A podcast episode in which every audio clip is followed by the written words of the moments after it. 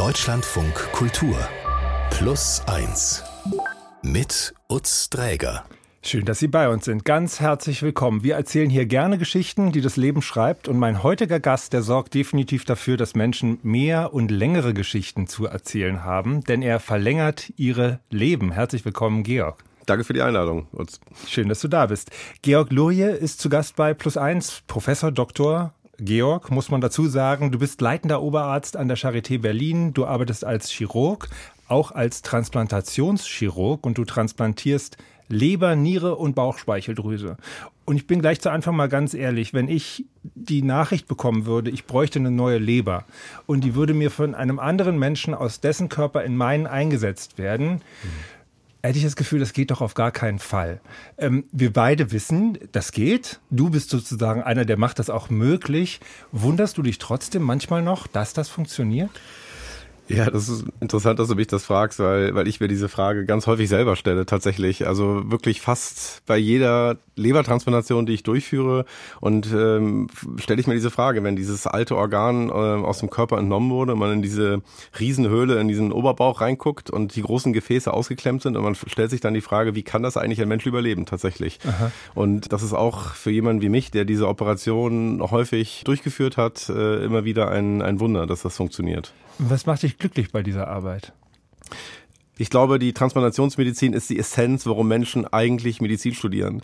In keinem Bereich in der Medizin kann man so sehr sehen, wie man Menschen wirklich hilft. Und ja, diese Instant Gratification, dass man einen, einen todkranken Menschen äh, wieder ins Leben holen kann und er, wenn alles gut geht, äh, in zwei Wochen wieder nach Hause geht. Und das ist natürlich für, für jeden Menschen ein schönes Gefühl und das ist die, die tollste Anerkennung äh, und die tollste Freude, die es für einen, für einen Arzt gibt, wenn dann halt ein Mensch ein ganz normales Leben wiederführen kann. Mhm. Und was macht es mit dir, dass es immer noch so ist, dass Menschen sterben, weil es zu wenig Spenderorgane gibt?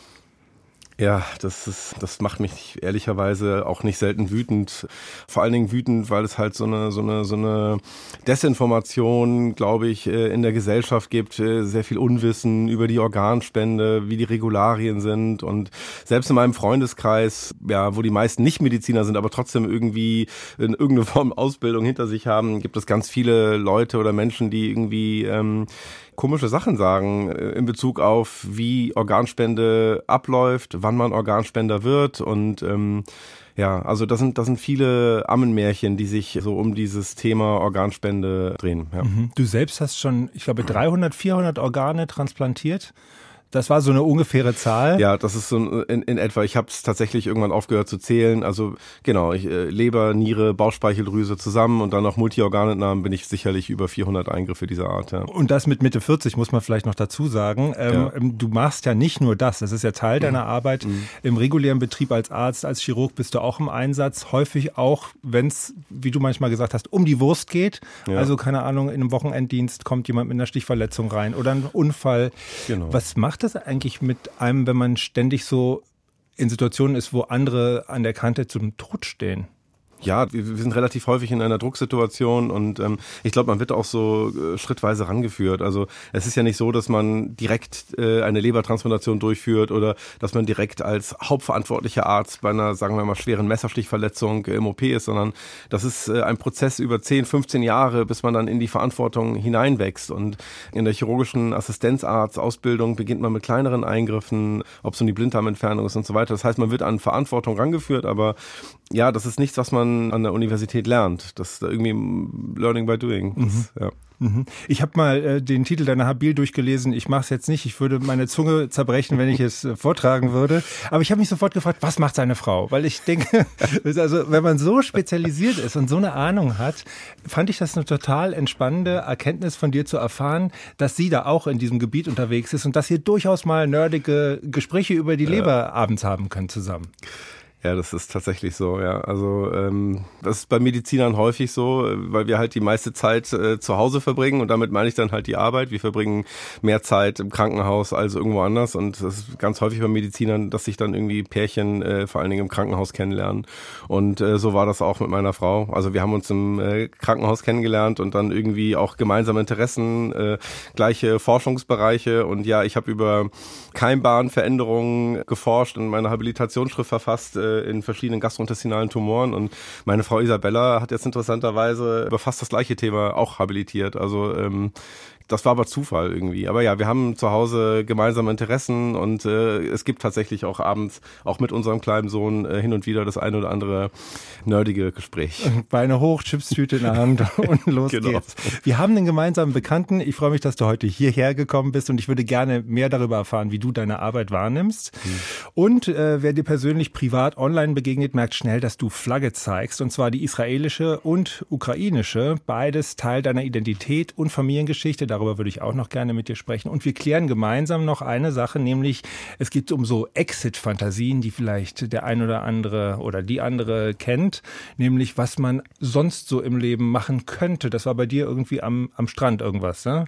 Das war, äh, ja genau, das ist, äh, ich habe einen zweieinhalbjährigen Forschungsaufenthalt in Los Angeles gehabt und dort bin ich ganz häufig an einer Bar vorbeigelaufen äh, in Venice Beach, äh, ein German Beer Garden, wo ganz viele Bratwürste und Bier verkauft wurden und der Laden lief fantastisch gut und die Inhaber sahen auch sehr entspannt aus und äh, hatten eine gesunde Gesichtsfarbe und ähm, äh, und ich habe das als sehr äh, erstrebenswert erachtet zu dem Zeitpunkt und deswegen diese Fantasie kommt immer wieder aufs Neue. Wir sprechen, ich habe auch eine Fantasie. Sprechen wir drüber mit der Psychologin Eva Asselmann. Georg, sehr schön, dass du da bist heute. Danke.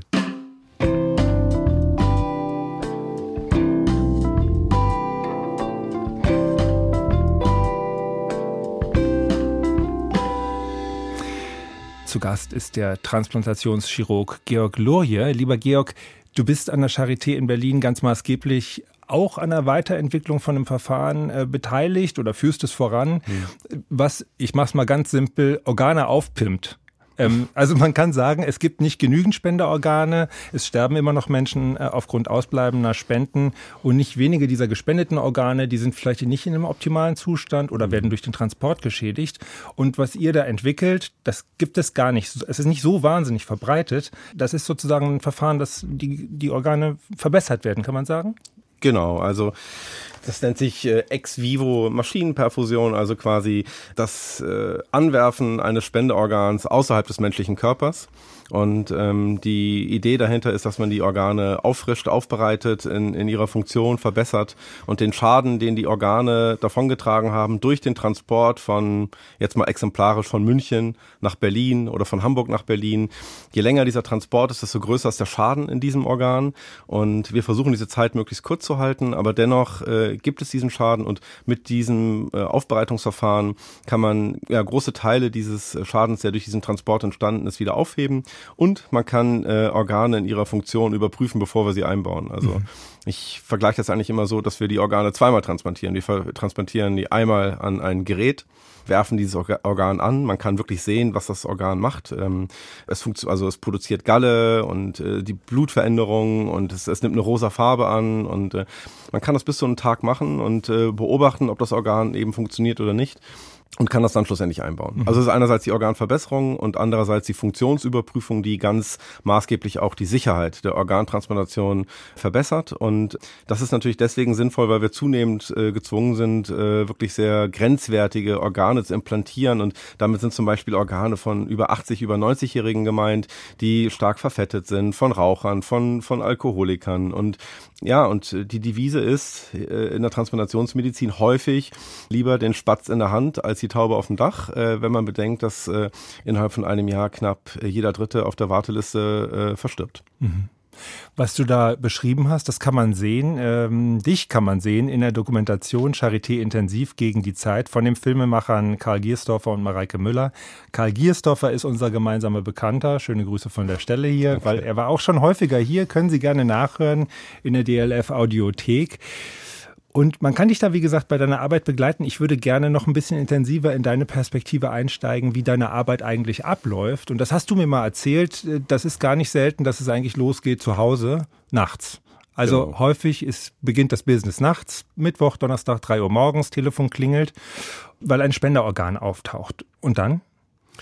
Also das Telefon klingelt, es ist sehr, sehr häufig äh, abends, nachts. Es, gibt quasi ein langes Vorspiel vor der eigentlichen äh, Lebertransplantation, dass dann nämlich die Organe angeboten werden. Also es gibt irgendwo einen Organspender in Deutschland oder auch innerhalb äh, von Eurotransplant. Das muss gar nicht in Deutschland sein. Das kann also verschiedene Länder in Europa. Das sind verschiedene, die, genau, mhm. das ist eine Organisation, wo Organe zentral verteilt werden. Es sind sieben Länder, die zusammengeschlossen sind. Und äh, dazu gehört zum Beispiel Österreich oder auch äh, die Niederlande. Und ähm, wenn jetzt irgendwo äh, eine Organspende gibt, zum Beispiel in Amsterdam und das Organ wird dann angeboten für einen Empfänger in Berlin, dann werde ich angerufen. Und das ist häufig abends oder in der Nacht und äh, ja, dann wird mir, werden mir die wichtigsten Daten durchgegeben. Größe, Gewicht, du äh, Geschlecht. Aus dem, Entschuldigung, du kommst aus dem, aus dem Schlaf quasi und kriegst dann diese Daten serviert und genau. musst eigentlich sofort entscheiden. Genau, wir haben dann meistens einen Koordinator oder nachts ist es dann ein Studierender, der die Daten mir alle runterrattert am Telefon, meistens in einer sehr strukturierten Art und Weise, damit das eben nicht zu lange dauert. Und ja, und dann, dann muss ich entscheiden, äh, machen wir es oder machen wir es nicht für diesen Empfänger. Dann sage ich ja, dann ist es eh alles klar, dann wird der Patient einbestellt. Wenn ich sage nein, dann wird das Organ wieder zurückgegeben an Eurotransplant und, und die versuchen das weiter zu vermitteln und nicht selten kommt es dann wieder an der Charité an, aber dann halt für einen anderen Empfänger. Das heißt, ich bekomme dann unter Umständen eine Stunde später wieder einen Anruf. Ihr habt das Organ wieder angeboten bekommen, diesmal für Patient XYZ. Mhm. Wenn du jetzt sagst, okay, wir nehmen dieses Organ ja. für den Patienten XY oder die Patientin und dann kommst du morgens in der Klinik an, hast eigentlich schon eine Menge telefoniert mhm. und dann trifft mit dir das Organ ein, was angeliefert wird, notfalls mit dem Jet. Ja, genau. Ich, ich, ich bespreche dann noch mit der Intensivstation, was äh, bei dem Patienten oder bei der Patientin durchgeführt werden muss, wenn er ankommt. Ja, und dann äh, komme ich ins Krankenhaus an und äh, meistens ist dann schon jemand anders dort, der das Organ, welches dann hoffentlich angekommen ist, im Transplantationsbüro in Empfang genommen hat und dann schon in den OP gebracht hat und dort ausgepackt hat. Das wird in Tüten eingepackt auf Eis und das musste dann in eine Schüssel, sieht aus wie so eine Salatschüssel im Prinzip.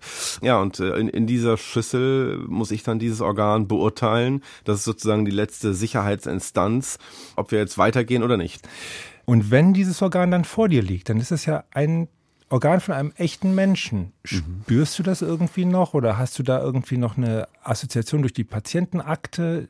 Also in dem Moment nein. In dem Moment ist mein Kopf komplett auf den Empfänger fokussiert. Ähm, ich schaue mir das Organ an und das ist wirklich, äh, ich schaue, ob es technisch geht. Mhm. In dem Moment habe ich keine großen äh, Emotionen äh, bezüglich dieses Organs. Es ist natürlich sehr, sehr wertvoll und wir, wir achten darauf, dass alles, alles gut ist und es geht um viel. Aber Emotionen habe ich eher bei der Organspende, bei der Operation, die ich ja auch hin und wieder durchführe. Da ist das dann immer wieder ein beklemmender Moment einerseits, wenn dann halt am Ende dort ein Tod toter Mensch liegt, wenn die Organe nämlich alle verpackt sind und auf den Weg gehen. Und andererseits ist es aber auch ein sehr emotionaler, schöner Moment, wenn dann sieben Organe gleichzeitig in sieben verschiedene Krankenwagen auf dem Weg sind, äh, zu sieben verschiedenen Empfängern und man weiß, dass man sieben Menschenleben unter Umständen das Leben rettet mit mhm. einer Organspende. Und bei der Operation dann das Organ einzusetzen, was sind da so die größten Herausforderungen? Wie kann man sich deine Tätigkeit vorstellen? Du hast mir mal erzählt von Fäden, die man im Grunde genommen nur mit einer Lupe sieht und dann ja. hängst du dann stundenlang über dem Patienten und probierst das mhm. Organ so zu versorgen und so einzusetzen, dass es ja. am Ende passt? Also die Lebertransplantation ist eigentlich zweigeteilt. Äh, das ist das zentrale Stoffwechselorgan im menschlichen Körper. Der eine Teil ist die erkrankte Leber entfernen. Das ist meistens sehr äh, schwierig, weil die Patienten keine Blutgerinnung haben und äh, ganz, also wirklich krank sind. Das ist meistens mit vielen Blutkonserven verbunden. Das ist ein schwieriger Teil der OP. Und dann der zweite Teil, der sehr kritisch ist, ist, ähm, wenn die großen Gefäße ausgeklemmt sind, das neue Organ reinkommt und eingenäht wird, die verschiedenen Nähte, die gemacht werden müssen. In der Zeit ist der Patient immer besonders instabil. Und die Fäden, die du angesprochen hast, ja, das ist die technische Natur. Das sind teilweise sehr, sehr feine Gefäße. Die, die Leberarterie ist nicht selten so, so wie, eine, wie eine Kugelschreibermine dick. Und äh, die wird halt im Kreis genäht mit sehr, sehr dünnen Fäden, äh, die man mit dem bloßen Auge praktisch nicht sehen kann. Also genau diese Verbindungsnaht ist spielentscheidend für die gesamte OP. Ich stelle mir das vor, ich meine, für dich ist das Alltag, ne? Also das passiert einfach häufiger, dass du in diesen dramatischen Situationen stehst und mhm. da auch hochkonzentriert arbeitest. Aber in Alltagssituationen, also ich meine, was, was passiert sonst in so einem OP, wenn man da acht Stunden sich über einen Patienten beugt? Ja, wir hören, wir hören manchmal Musik, äh, wir ähm Wir machen auch manchmal blöde Witze oder ist es halt einfach, um uns auch abzulenken und den Druck von uns selber runterzunehmen. Mhm. Ja, wir, wir, sind halt alles Menschen, die da stehen und man schweigt sich ungern acht Stunden oder auch manchmal, manchmal dauert es auch länger. Also ich, die längste Transplantation, die ich je gemacht habe, war in Zusammenarbeit mit den Kollegen der Herzchirurgie, eine kombinierte Herz- und Lebertransplantation, die hat 26 Stunden gedauert. Also wenn man da gar nicht redet, dann, dann, dann dreht man auch durch. Also ähm, das heißt, ja, man, man, man unterhält sich, man hört Musik zum Beispiel. Mhm, hilft so. ja auch, um dann einfach so gemeinsam was äh, zu empfinden oder ja, bei genau, sich zu sein. Genau. Und es gibt den Fall ja schon, dass da auch was schief geht. Wie gehst du dann damit um? Weil du ja so nah dran bist. Also das finde ich einfach den Wahnsinn, da zu merken, da ist eine Person, die hat dann vielleicht die spielentscheidende, wie du sagst, äh, Hauptschlagader mhm. da irgendwie zu versorgen und dann funktioniert was nicht. Ja, also äh, die, die Situation, dass irgendetwas nicht funktioniert. Zum Beispiel, ähm, ich habe diese Arterie genäht und ähm, der Fluss ist aber nicht gut. Wir machen Ultraschallkontrolle und äh, dann muss man halt entscheiden, machen wir es neu. Neu ausklemmen, durchspülen und man muss diese dann diese Verbindungsnaht neu anlegen. Und es gibt auch manchmal Extremfälle, wo man alles richtig gemacht hat, gar kein technisches Problem. Äh, man macht die Gefäßklemmen auf und der Patient bleibt einfach stehen im, im Arrest, also Herzstillstand. Gott sei Dank passiert das nicht häufig. Ähm, die, die Sterblichkeit äh, liegt bei ähm, knapp fünf Prozent, was sehr, sehr niedrig ist für so eine große OP. Aber es passiert. Und ähm, das ist natürlich ja, das ist halt dann Second Victim. Klar, der äh, zweite Opfer. Ja, das also der Mediziner, der, der Mediziner, Beteiligten. Ja, weil das ist natürlich für uns auch. Darauf werden wir nicht vorbereitet. Ich, ich werde nie vergessen, wie ich diese Gespräche danach mit den Angehörigen geführt habe und ähm, das ist, das bewegt uns natürlich sehr. Also ich, äh, man, man, man geht dann aus dem OP raus und kann irgendwie mit gar keinem erstmal reden, bevor man dann zu den Angehörigen geht und man ist dann plötzlich ganz alleine, weil man als Chirurg in so einer Situation schlussendlich ja auch die gesamte Verantwortung trägt. Ich habe ja gesagt, es sind wahnsinnig viele Leute äh, involviert, aber äh, die, die Endverantwortung für alles trägt der Chirurg. Und ähm, das ist dann halt manchmal auch nicht immer leicht damit umzugehen. Und man nimmt das mit nach Hause und ähm, diese Extremfälle, die es Gott sei Dank nicht häufig gibt, aber an, an die erinnere ich mich heute natürlich noch sehr im Detail, in allen, in, äh, mit allem, was davor und danach war. Und ähm, ja, das ist, das, das, das muss man auch lernen, damit umzu, umzugehen. Und du hast mir mal gesagt, dass man diese Arbeit nur mit vollem Einsatz äh, machen kann und auch nur, wenn man einen Teil von sich gibt. Und die Mehrzahl der Fälle geht ja äh, gut aus, also deutliche Mehrzahl. Ja. ja. Du hast die Zahlen ja genannt. Aber was gibst du? Was für einen Teil gibst du?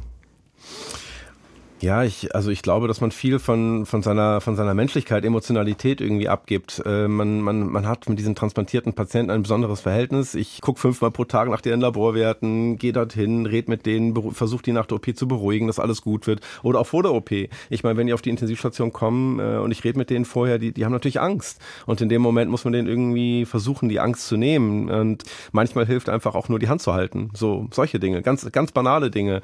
Aber äh, ich glaube, man kann kein guter Chirurg klug sein, wenn man nicht auch in irgendeiner Form so ein bisschen ein guter Mensch ist oder versucht, das zumindest zu sein, zumindest den Anspruch hat. Es ist nicht irgendwie ein Motor raus, raushauen und einen neuen reinsetzen. Das ist viel mehr als das.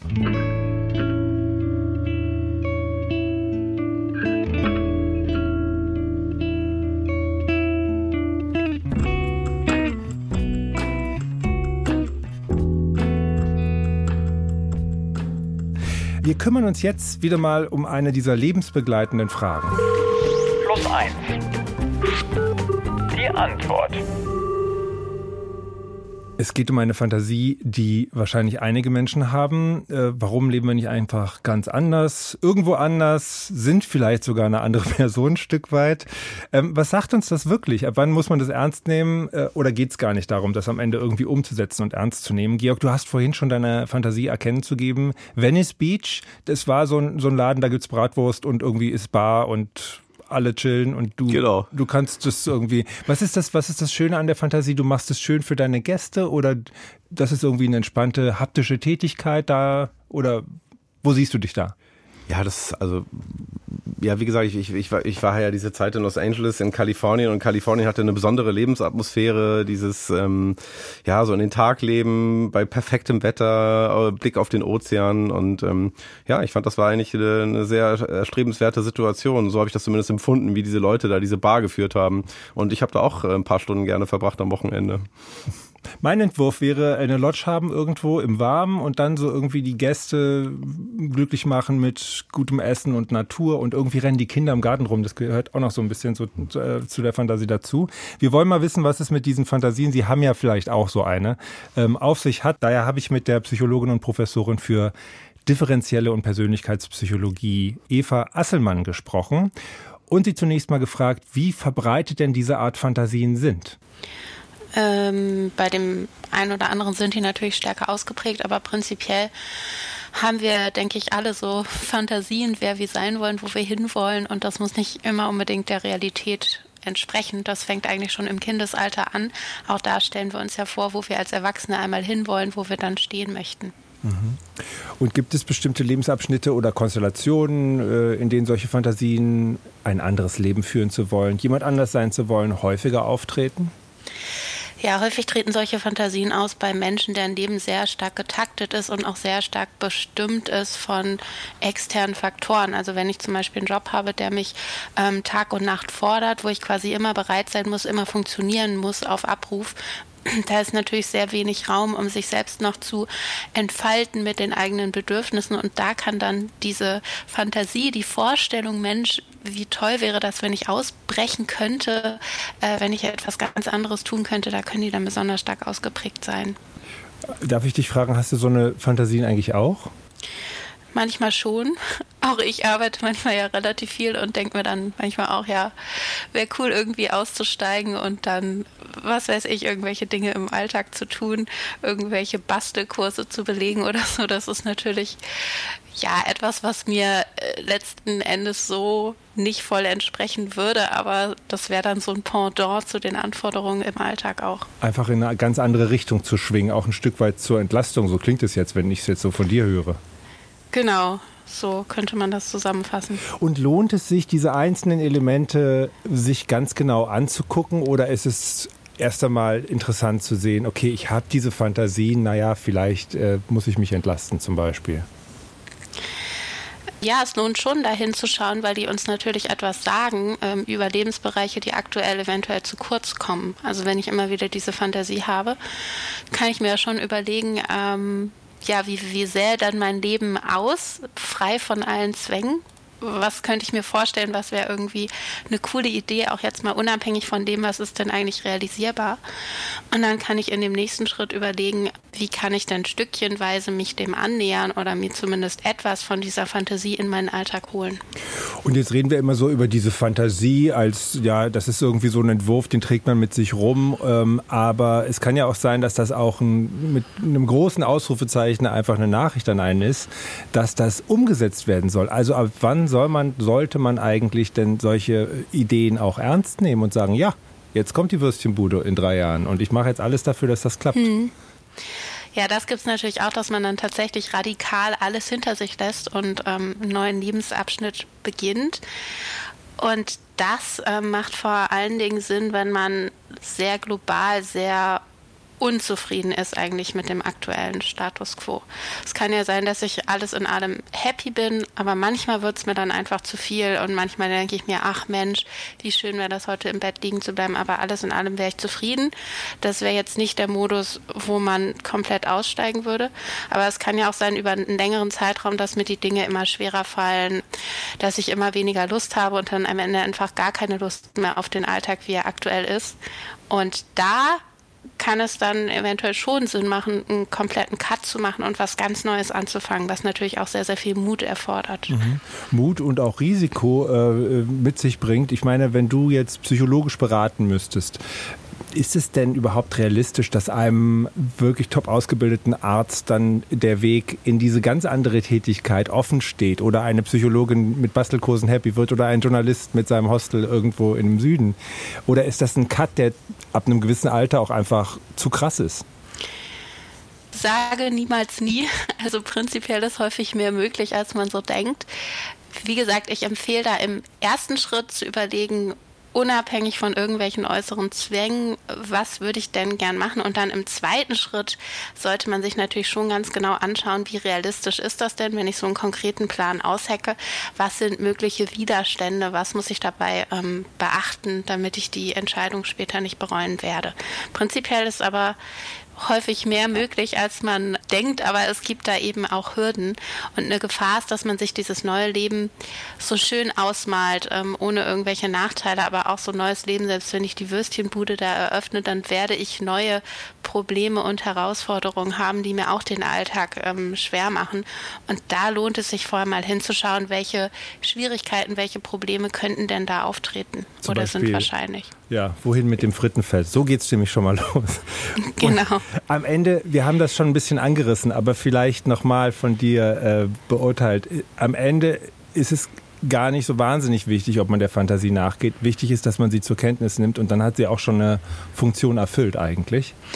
Ganz genau. Also die sagt uns in der Regel etwas und wir können da etwas mitnehmen, ähm, im Kleinen oder auch im Großen. Wie können wir denn unseren Alltag ähm, verbessern, um langfristig glücklicher und zufriedener zu werden? Dankeschön, Eva. Sehr gerne. Und Georg, du hast sehr viel gegrinst.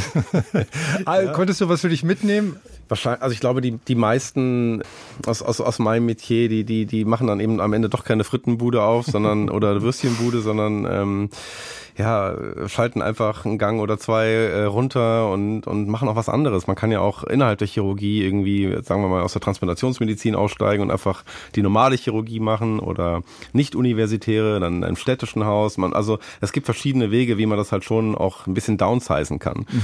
Ähm, ja, also aber im Moment, so wie ich dich erlebe, machst du das gerade mit großem Einsatz, aber halt auch mit großer Leidenschaft ja. und das ist halt jetzt so, nein, da nein, kann man ich, auch mal so eine Fantasie ich bin, haben. Ich bin, also ich bin äh, auf keinen Fall unglücklich unglücklich. Äh, ich bin sehr, sehr glücklich in meiner Berufswahl, mache das auch sehr gerne und ähm, auch auf dem Weg hierhin habe ich nochmal telefoniert und mich nach zwei frisch transplantierten erkundigt, die gerade auf der Intensivstation liegen. Also das, ich mache das gerne und, ähm, und meine Frau begleitet das übrigens auch gerne. Also insofern, wir sind auch zu Hause ein cooles Team, auch für die Transplantation. Noch bin ich nicht raus. ja, das klingt auch überhaupt nicht so. Du hast ja mal gesagt, du würdest das ganz genauso alles nochmal machen. Trotz ja. dem hohen Einsatz, der da halt einfach auch äh, verlangt wird. An dieser Stelle nochmal Danke an die Persönlichkeitspsychologin und Autorin Eva Asselmann. Sie war hier übrigens auch schon mal bei Plus Eins zu Gast. Können Sie nachhören. Einfach mal in der DLF Audiothek App Asselmann ins Suchfeld oben eingeben. Und geben Sie uns doch auch gerne Ihre Fragen per Mail weiter. Plus eins at deutschlandradio.de.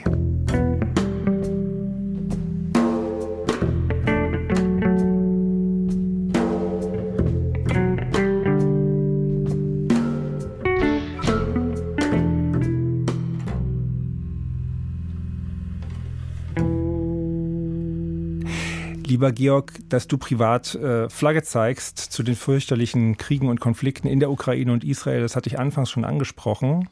Das betrifft dich und deine Familie auch ganz konkret. Deine Eltern sind als russische Juden aus der ehemaligen Sowjetunion geflohen. Du hast Familie, du hast Wurzeln äh, sowohl in Israel als auch in der Ukraine. Deine Mutter kommt aus Lviv, Lemberg, dein mhm. Vater aus Litauen.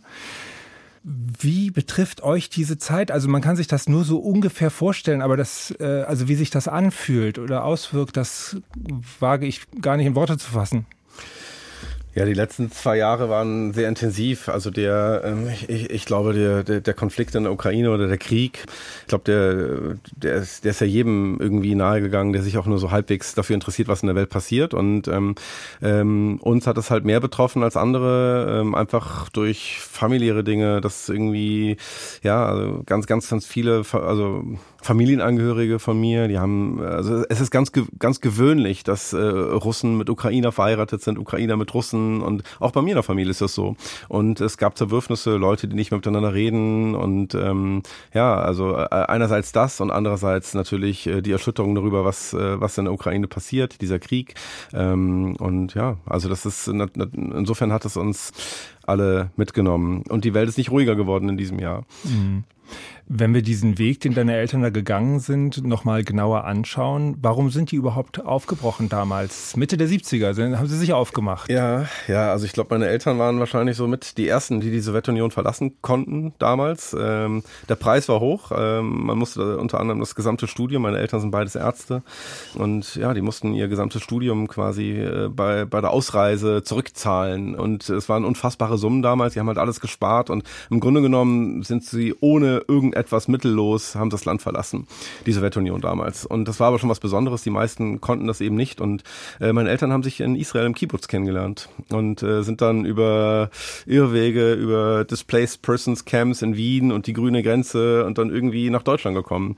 Und äh, der Grund ist eigentlich auch ein ganz banaler, äh, einfach meine Großeltern väterlicherseits, äh, denen war Israel zu heiß und, äh, und zu kulturlos und die wollten halt nach Deutschland. Und mein Papa hat dann gesagt, okay, dann gehen wir halt nach Deutschland. Und ähm, meine Mutter hat dann gesagt, okay, dann gehe ich mit. Die haben ja gerade frisch geheiratet, aber äh, so war das dann immer so, dass äh, ein Teil meiner Familie eben in Israel geblieben ist und ähm, wir die Sommer äh, immer in Israel waren, seitdem ich ein kleines Kind bin und ähm, und so ist halt diese diese Verbindung zu diesem Land für mich immer immer existent gewesen. Mhm. Und wie ging es dann für die weiter? Also über die grüne Grenze Österreich, das ist ja, also und dann kam sie in Deutschland an und dann? Dann kam sie in Deutschland an, dann ist mein Bruder zur Welt gekommen in Kempten im Allgäu, ja, im, im tiefsten Bayern und äh, ich glaube im Umkreis von mehreren hundert Kilometern zu dem Zeitpunkt die einzigen Ausländer, die es so gab. Und ja, meine Eltern haben beides als äh, Ärzte etliche Jahre oder eine ganze Zeit gebraucht, ähm, um A, die Sprache zu lernen und B, auch ihre ähm, Unterlagen und äh, Examina und Prüfungen anerkannt zu, äh, zu bekommen. Und Dein Vater war Zahnarzt, ausgebildet äh, und deine Mutter Gynäkologin, genau. aber das wurde in Deutschland nicht anerkannt. Initial nicht, nee, genau. Mein, mein Vater hat Autos repariert, meine Mutter hat geputzt und ähm, ja, das ist, das, äh, und dann nach ein paar Jahren haben sie dann irgendwann ihren ersten Job bekommen. Ja, mein Papa in einer Zahnarztpraxis in Kempten im Allgäu beim äh, habe ich den Namen sogar leider vergessen, aber es ist eine auf jeden Fall sehr zentrale Person im äh, Leben meines Papas. Mein Papa hat dort angefangen zu arbeiten und das, obwohl er kein Wort Deutsch sprach. Und ähm, dieser Arzt hat ihm halt eine Chance gegeben damals und äh, stand am ersten Weihnachten, äh, Heiligabend bei meinen Eltern vor der Tür ähm, mit einem Strauß Blumen und hat gesagt, ich weiß, dass sie dieses Fest nicht feiern, aber ich wünsche ihnen trotzdem eine, eine gesegnete Weihnacht. Und äh, ja, und das hat meine Eltern damals sehr, sehr gerührt, weil die einfach neu in dem Land waren und niemand hatten, nichts hatten und irgendwie, irgendjemand hat die halt aufgenommen. Und irgendjemand hat denen geholfen. Und äh, diese Person hat dann auch meinen Eltern weitergeholfen später, irgendwie mit ganz vielen auch Kleinigkeiten, auch emotionalen, moralischen Dingen. Und deine Eltern haben aber da so eine richtige, ähm, naja, Leistung, Meisterleistung vollbracht, weil sie nicht nur irgendwie also geschafft haben, sich einigermaßen zu etablieren, mhm. sondern dann auch sehr, sehr erfolgreich waren in ihren Berufen jeweils. Absolut. Ähm, äh, ich bin auch auf, wirklich sehr stolz auf meine Eltern. Meine Mama hat in den 70er Jahren äh, dann äh, erstmal Chirurgie gemacht äh, für ein paar Jahre. Das war sehr, sehr unüblich. Das ist auch heute noch sehr äh, ungleich verteilt. Ähm, es gibt viel, viel mehr Chirurgen als Chirurginnen. Und äh, meine Mutter war also in den 70er Jahren schon eine Chirurgin in Bayern als Ausländerin und äh, ja, hat sich dort durchgebissen, ist dann später in die Gynäkologie gewechselt, ähm, war Oberärztin äh, in einem großen städtischen Krankenhaus äh, und hat sich dann irgendwann niedergelassen und äh, mein Papa ähm, ist in die äh, Selbstständigkeit gegangen, hat eine Praxis gegründet, hatte eine der größten Praxen in Nordrhein-Westfalen, war sehr erfolgreich dann schlussendlich und ähm, ja, äh, meine Eltern sind ihren Weg gegangen und waren für mich immer Vorbild. Auch was ihre Menschlichkeit und Fürsorge für andere Menschen anging. Und so ein bisschen, wahrscheinlich machen ja Kinder häufig das, was Eltern nicht zu Ende gemacht haben. Meine Mutter, der Traum meiner Mutter war immer, an der Universität, universitäre Chirurgie zu machen und ähm, mit Forschung und Lehre. Und das hat sie dann irgendwann abgebrochen. Und so unbewusst habe ich das wahrscheinlich dann irgendwann aufgegriffen. Mhm. Du bist in Krefeld geboren, ja, und der Berufswunsch war schnell da und du warst viel im Ausland hast du jetzt gerade auch schon erwähnt und da möchte ich vielleicht noch, noch mal zurückkommen zu den Kriegen und Konflikten mhm. und wie sie euch beschäftigen. So auch viel in Israel, starke Verbindungen nach Israel ja. gehabt, in, wo du auch ja Familie hast. Du hast dich selbst auch angeboten, um mit deinen Fähigkeiten als Arzt in Israel zu helfen. Das Angebot wurde nicht angenommen, also da scheint man an der Stelle gut versorgt gewesen zu sein. Gleichzeitig kommt der Krieg trotzdem zu dir in der Form, als dass er dir auf dem OP-Tisch äh, dann eher aus der Richtung der Ukraine in Berlin einfach begegnet. Ja. An der Charité in Berlin haben wir viele äh, Kriegsopfer aus der Ukraine behandelt, die äh, evakuiert wurden. Und ähm, ja, ich kann mich auch an, an einen Fall sehr, sehr gut erinnern. Eine junge Frau, die, äh, der ich Patronenhülsen aus dem Bauch rausgeholt habe. Und das äh, war sehr, das habe ich das erste Mal in meinem Leben überhaupt äh, eine Patrone gesehen. Aber kriegt man nicht als erfahrener Arzt auch weiche Knie in solchen Situationen? Doch, natürlich. Ja, ja, das ist, ähm, das, das, das, das macht mit einem natürlich was und ähm, insbesondere in meiner Situation als äh, Sohn ukrainischer, halbukrainischer Einwanderer, äh, das hat mit mir natürlich auch was gemacht, klar. Überhaupt Kriegschirurgie, das, das, das kennen wir ja in Deutschland im Prinzip gar nicht, Gott sei Dank. Und äh, das war für uns neu, dass wir quasi jetzt Kriegsopfer behandeln an der Charité. Aber wir haben Gott sei Dank viele, viele, viele Patienten äh, übernommen und äh, die wir hier weiter behandelt haben. Und ja, ein, zwei habe eben auch ich mitbehandelt, ja.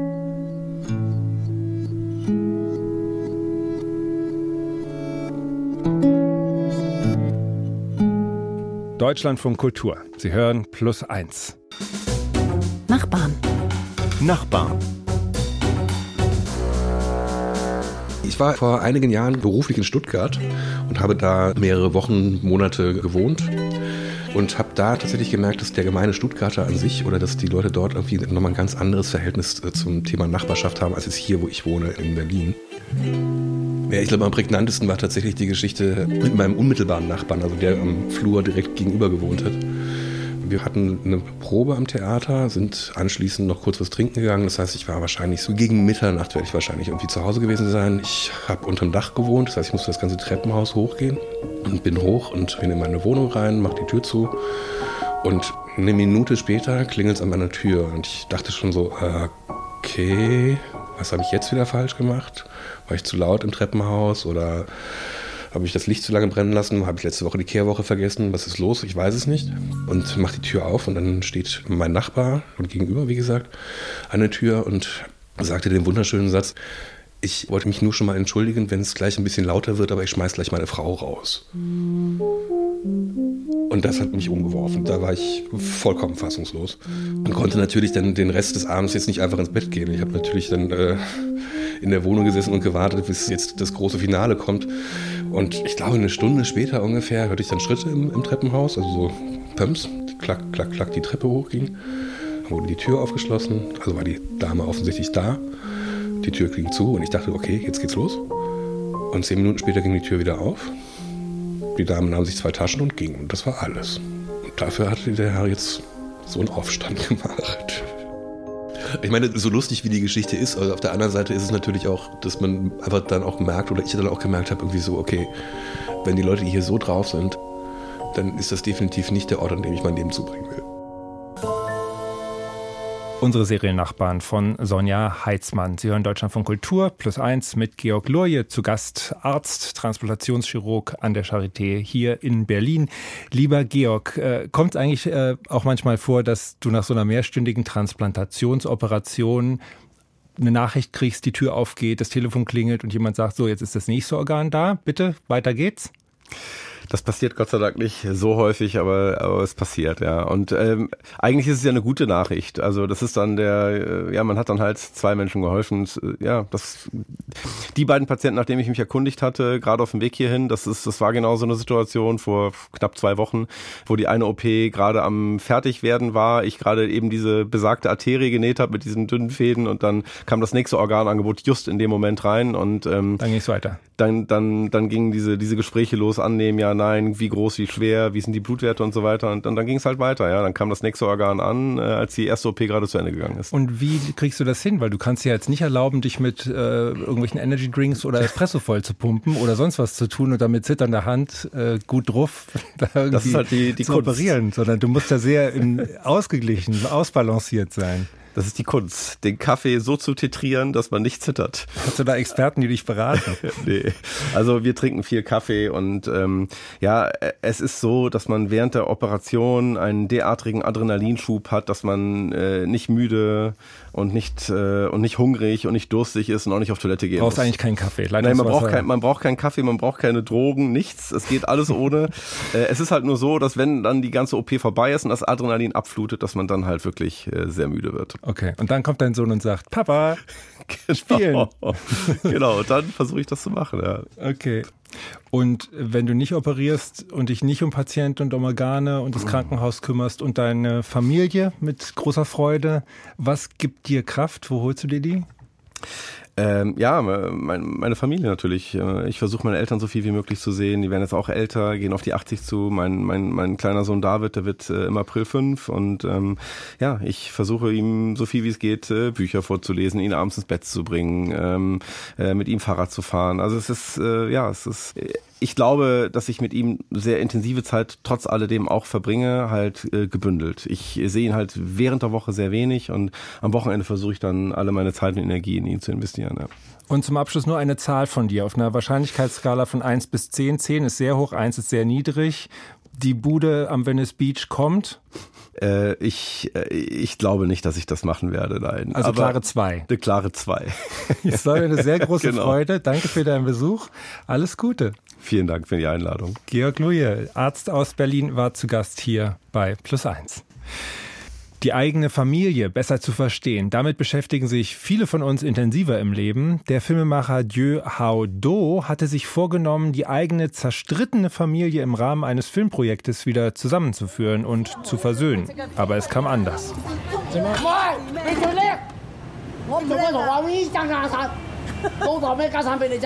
In unserer zweiten Plus 1 Podcast-Folge erzählt Dieu Hao Do von seinem Film How Are You und darüber, wie die Arbeit zu dem Film ihn und seine Familie verändert hat.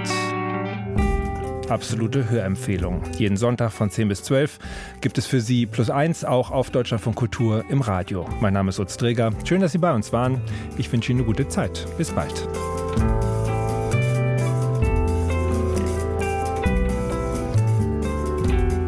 Plus 1 ist ein Podcast von Deutschlandfunk Kultur. Autorin unserer Miniserie war Sonja Heitzmann, Studiotechnik Regine Kraus, Produktion Nikolas Hansen, Moderation von mir, Utz Dreger.